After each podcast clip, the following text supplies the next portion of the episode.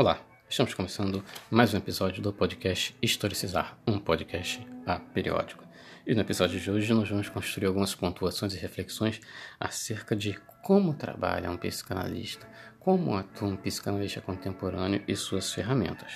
Bom, a psicanálise é uma ferramenta de investigação dos fenômenos psíquicos criados por Sigmund Freud em fim do século XIX, que tem como pedra de toque o inconsciente. O que é inconsciente? Lugar para onde vão os afetos que escapam do controle da lógica da consciência e da lógica da racionalidade. Afetos que são expulsos da consciência por serem ora desagradáveis, ora dolorosos, diante da consciência moral do sujeito, se tornando representações submergidas. Certas representações mergulhadas no inconsciente lá permanecem até reaparecerem sem aviso a qualquer momento. Esse material, esses afetos, eles pedem retorno, satisfação, se manifestam e se realizam através de mecanismos como o famoso ato falho. A verdade do sujeito está no inconsciente, diz Sigmund Freud na interpretação dos sonhos em 1900. O sujeito não se dá conta dessas repetições. Temos acesso as manifestações do inconsciente na clínica analítica através dos vestígios na linguagem do sujeito ou em sintomas das queixas do cotidiano. O trabalho analítico leva o sujeito a se indagar através de suas questões que estão presentes em sua queixa inicial, que é trazida ao consultório do analista. As queixas comuns iniciais, elas pedem respostas, soluções imediatas, soluções mágicas, queixas comuns como o desemprego, insatisfação com o desempenho, separação, queixas com aparência, queixas com suas imperfeições e repetições de infelicidade nos seus relacionamentos. A partir do acolhimento, do reconhecimento da, da estrutura do sujeito, do discurso do sujeito, existe a possibilidade do sujeito ir aos poucos se implicando na queixa que traz. Pois é muito comum o sujeito estar imerso em ilusões de onipotência idealizações de felicidade, negando sua angústia, negando o conflito e apresentando dificuldade de lidar com suas próprias fragilidades. O sujeito traz sintomas que são pistas enigmáticas de representações simbólicas que apontam para a origem de sua questão. A consequência do trabalho analítico também é o reconhecimento da atualização do seu material infantil nos seus vínculos do presente, nos seus relacionamentos e o reconhecimento dos registros traumáticos. E uma outra consequência do trabalho analítico, quando o sujeito com, com, começa a fazer suas primeiras associações, que são resultados da elaboração do seu material infantil e do seu reconhecimento como sujeito desejante. E ah, esse reconhecimento do material infantil, ele é, ele tem um pouco de trabalho e um pouco de desconforto, né, que dentro do seu tempo próprio de elaboração vai emergir daí um reconhecimento de um percurso constitucional e uma consciência de que ele é resultado de um processo identitário. Diz Denise Maurano no livro Para que serve a psicanálise, na página 42, sobre a chegada comum deste sujeito à clínica psicanalítica. Acontece também de o sujeito que chegou se queixando do mundo, dos seus insucessos, começa rapidamente a perceber que ele tem a ver com isso, que suas atitudes, seu modo de se colocar, implicam certas manifestações que, ainda que ele não tenha consciência delas, promovem a situação da qual ele se queixa. Mas perceber-se disso, tanto pode provocar no sujeito uma vontade de investigar, que motivações são essas que o conduzem malgrado à sua vontade. Quando fazer com que ele não queira mexer nisso, interrompa o processo aí, buscando às vezes um recurso apaziguador, algo que não solicite dele trabalho pessoal algum. Hum, a transferência é o grande motor do processo analítico, é o grande motor da, do processo analítico numa construção do que chamamos de paranalítico ou aliança analítica. A aliança analítica é que faz com que o processo avance. A nomeação afetiva ao analista aponta para a repetição do material inconsciente, aponta para mobilizações dos afetos inconscientes.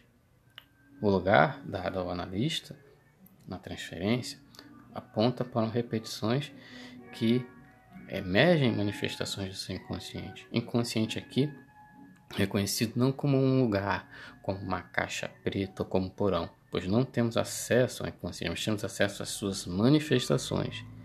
É na transferência que o material infantil se atualiza na figura do analista. Não havendo transferência, não tem como o processo analítico avançar. E o manejo da transferência da parte do analista é muito importante para que propicie a ele a adaptação de um setting conforme a necessidade do analisando. A construção de uma atmosfera que propicie uma experiência de confiabilidade e uma experiência uma experiência de afeto vivo. Né?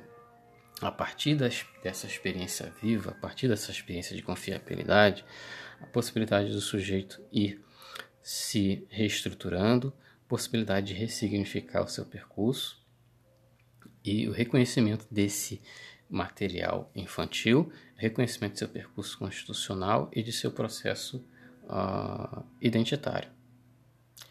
O psicanalista não fornece respostas. O lugar do psicanalista é da recusa de satisfazer demanda de amor na transferência. O psicanalista muda o ângulo da escuta da queixa do sujeito. O que lhes interessa é o discurso latente, não o discurso manifesto. O discurso que interessa ao analista é o discurso não dito, é o discurso que está presente na entrelinha. Por isso que o que diferencia a escuta analítica é o que chamamos de escuta flutuante. O lugar do analista é da abstenção subjetiva, o lugar da neutralidade. O psicanalista não emite opinião pessoal, moral ou de julgamento a respeito do material trazido pelo analisando. O psicanalista é movido por uma ética, uma ética do desejo, uma ética do inconsciente.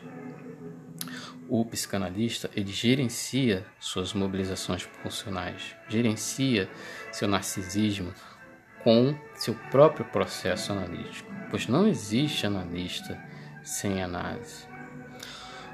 O, se faz fundamental para a conduta do analista lidar com suas próprias questões. O lugar do analista também era o lugar de sujeito, um lugar de lidar com a falta, com o desamparo e com o mal-estar.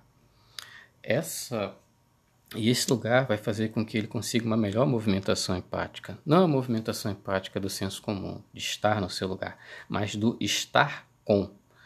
Sobre esse lugar do analista, do, do, do próprio inconsciente do analista, João David Inácio vai dizer no livro uh, O Analista no Divã, vai dizer o seguinte: o inconsciente do analista é o seu mais precioso instrumento de trabalho. Para um profissional, agir com seu inconsciente significa, como você viu, deixar ressoar em si as mais finas vibrações do inconsciente do paciente.